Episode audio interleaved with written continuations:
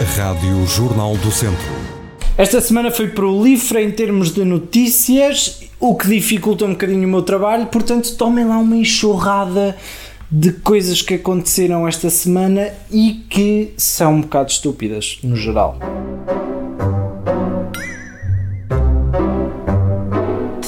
Feito o bife.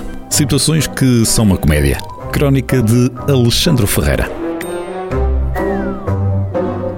Em primeiro lugar, e por motivos óbvios, Kanye West anunciou a sua candidatura às presidenciais nos Estados Unidos da América, o que é estranho porque ele supostamente até era apoiante do Trump e agora vai concorrer contra ele. E se é 100% verdade que se calhar a Casa Branca precisa de uma nova direção, ir buscar um gajo que mete o nome de dois pontos cardeais à filha, se calhar é puxar um bocadinho isso. Estão a ver? Se calhar é exagerar.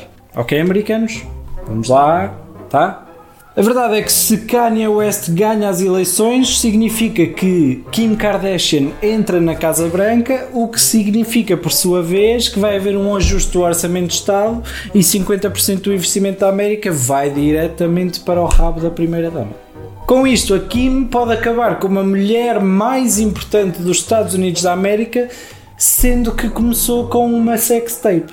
Portanto, se por acaso está aí alguém que gravou uma e está na dúvida se mete ou não, é pá, pensem no Palácio de Belém, ok? O Alentejo não só nos oferece boas férias, como nos oferece isto. Muito calor, muito calor, não se aguenta estar em casa, está muito calor, 40 graus é muito, é um disparate, pronto. E aqui só dentro da água é que está bem, aqui perto tudo está calmo, não há vírus, não há nada. Pronto. Poucas pessoas também na praia está alguma segurança, não é? Sim, sim, sim, poucas pessoas e tudo pessoas daqui, mais ou menos. Primeiro, para que ter uma vacina quando temos este senhor que né, topa o vírus no ar. Hã? E em segundo lugar, isto. A falar com mais um senhor que também está aqui à beirinha, perguntar-me se é desta zona ou se veio de fora. Uh, vim de fora. Viemos aqui aproveitar, uh, aqui, para, viemos aqui para o Alentejo, para estar mais descansados e isto aqui tem menos gente também. E veio de onde, posso perguntar? Uh, viemos da Amadora. Não, não, isto não há cá vírus nenhum, pá, então não vê, isto não, há, não se vê nada no ar, não está a ver, já, pá, isto somos todos vizinhos, eu até ajudei a criar aquela miúda, pá, acha que sim, pá. Você acha que o vírus vem para aqui? É, pá, não, pá, não. Viemos da Amadora, que é só o que é só dos conselhos mais preocupantes do país. Portanto, se algum dia vos pedirem para resumir Portugal em 30 segundos, pegam neste vídeo e mostram a essa pessoa e está feito. Não é preciso dizer mais nada sobre nós. O jovem que assassinou a Beatriz Lebre porque, segundo ele, tinha um amor obsessivo por ela, foi encontrado morto na prisão. É, foi encontrado morto.